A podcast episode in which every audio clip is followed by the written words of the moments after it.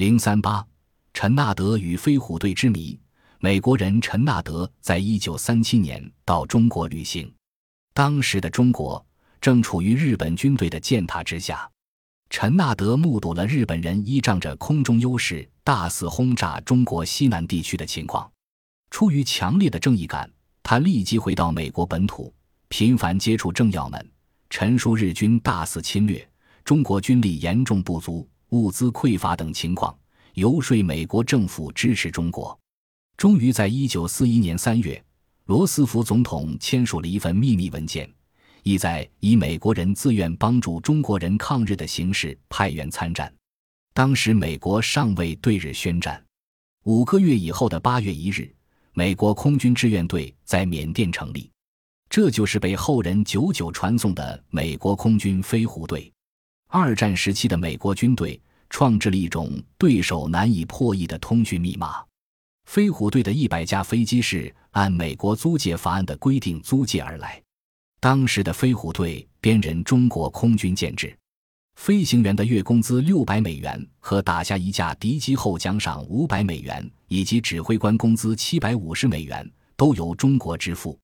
大约三个月的时间，陈纳德就召集了来自陆军、海军、海军陆战队的两百多人参加了飞虎队，其中飞行员九十九人。陈纳德将飞虎队编成三个中队。他们在缅甸冬瓜进行了严格的训练。陈纳德依据广博的知识与经验，全力倡导了一种全新的空战思想。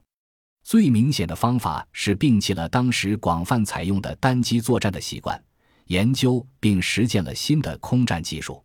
他们以双机编队为基础，用俯冲的方式攻击敌人。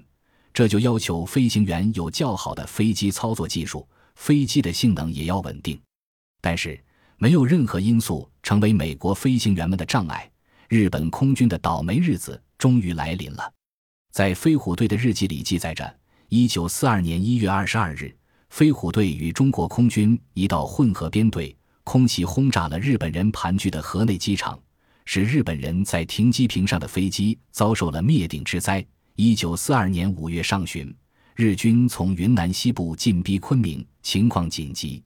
飞虎队的三个中队全部出动，会同中国空军连续四天出动八百多架次，对日军的一个师团进行了毁灭性的狂轰滥炸，炸得日军损兵折将，自此一蹶不振，从而使云南战局得到了彻底扭转。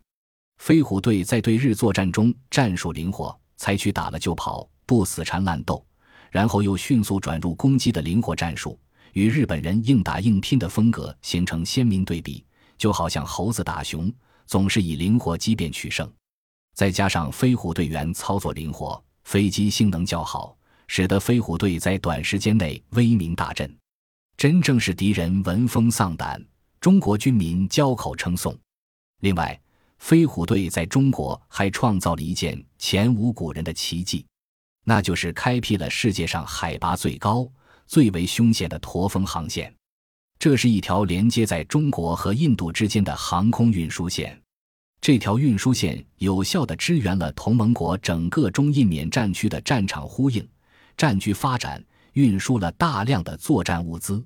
随着东南亚等战区对日作战规模的扩展，美国在一九四二年夏季组建了第十航空队，飞虎队同时被编人。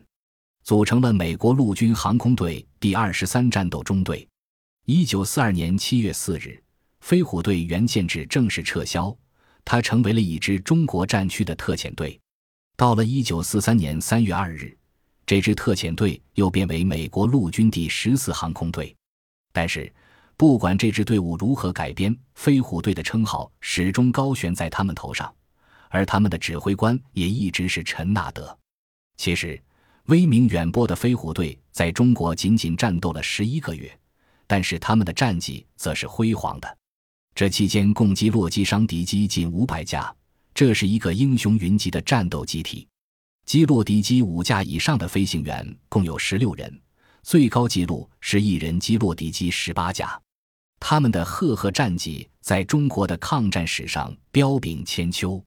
抗日战争胜利后。陈纳德率领他的英雄们凯旋美国。一九五八年七月二十七日，陈纳德将军在美国辞世。他整个人生的辉煌，实际上就是在中国的八年抗战中创造的。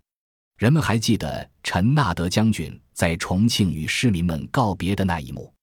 供他使用的蒋介石的私人汽车缓缓地在街道上行驶。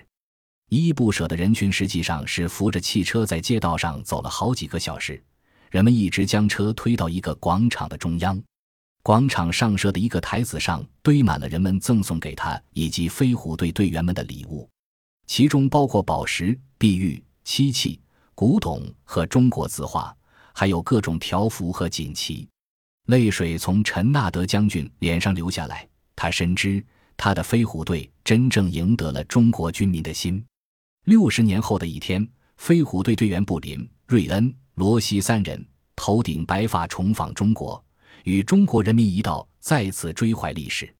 战功赫赫的飞虎队员罗西对着等候在台阶边的孩子们说：“我要对烈日下的少先队员们表示问候。我要告诉你们，中美在六十年前有一段珍贵的友谊，你们要记住这段历史，记住这段友谊。”中国孩子们在敬仰的神情中热烈的鼓掌，昔日的英雄们在鲜花和掌声中再次感觉到，不管时间多么久远，在战火中锤炼出来的情谊是多么的历久绵长。幸福的泪花无休止的在饱经沧桑的脸上流淌。